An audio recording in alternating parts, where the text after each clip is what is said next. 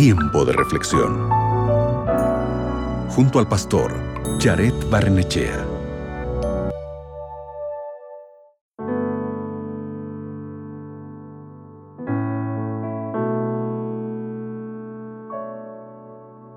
Quizá en estos momentos te estás preguntando, ¿cuál es la voluntad de Dios para mi vida? Pero es probable que en este aspecto te estés enfocando un poco mal. ¿Dónde está tu énfasis? ¿En la voluntad de Dios o en tu propia vida? Antes de conocer la voluntad de Dios, primero debes conocer a Dios. Y aquí es donde las personas se confunden. En lugar de enfocarse en Dios, se enfocan en sí mismos. Cuando el enfoque no está en Dios, sino en uno mismo, descubrir la voluntad de Dios se convierte en un acto un tanto egoísta. La claridad a nuestras interrogantes viene cuando Dios es exaltado.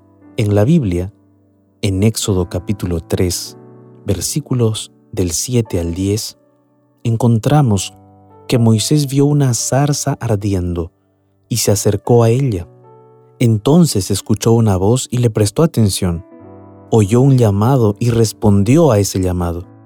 Y no solamente descubrió la voluntad de Dios, sino que también conoció a Dios.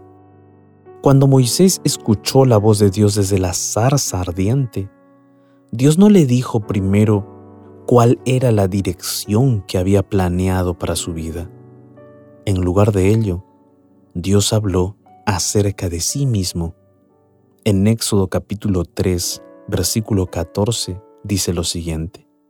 Y respondió Dios a Moisés, Yo soy el que soy. ¿Puedes ver el uso de los pronombres en esta respuesta de Dios a Moisés? ¿No es así? Pues bien, Dios se revela a Moisés como el único que tiene vida en sí mismo, como el soberano, como el que tiene autoridad y poder sobre todas las cosas. En la conversación o en el diálogo entre Moisés y Dios, también Dios le dice a Moisés quién es Él qué es lo que Él ha hecho y qué es lo que Él como Dios planea hacer. Luego más adelante en el diálogo, en la conversación, ya cerca del final, también Dios incluye a Moisés en esa conversación. Dios le dice a Moisés, te enviaré. El Señor nuestro Dios ciertamente tenía un plan para Moisés, pero antes de decirle el plan, lo que Dios hizo es revelarse a él mostrarle a Él detalles sobre sí mismo. Y eso es algo que nosotros tenemos que buscar.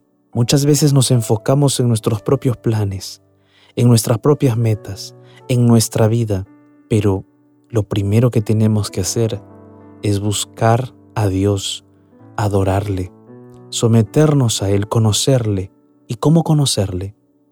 A través de su palabra, a través de la Biblia, Solamente la lectura de la Biblia, solamente el estudio de la Biblia nos va a llevar a conocer a aquel que reveló la Biblia. Y de esa manera vamos a conocer el plan que Dios tiene para nosotros. ¿Te gustaría conocer el plan de Dios para tu vida? ¿Qué te parece si oramos? Bendito Dios, vivimos a veces en un ritmo en el cual estamos más enfocados en nuestra vida que en buscarte a ti. Pero ayúdanos, Señor, a colocarte a ti en primer lugar, para que nosotros encontremos de verdad cuál es tu voluntad para nuestra vida. Ayúdanos a estudiar tu palabra, a orar. Ayúdanos a buscar estar en comunión contigo todos los días. Gracias en el nombre de Jesús. Amén. Recuerda, para conocer la voluntad de Dios, primero debemos conocer a Dios a través de su palabra. Acabas de escuchar Tiempo de Reflexión con el pastor Jared Barnechea.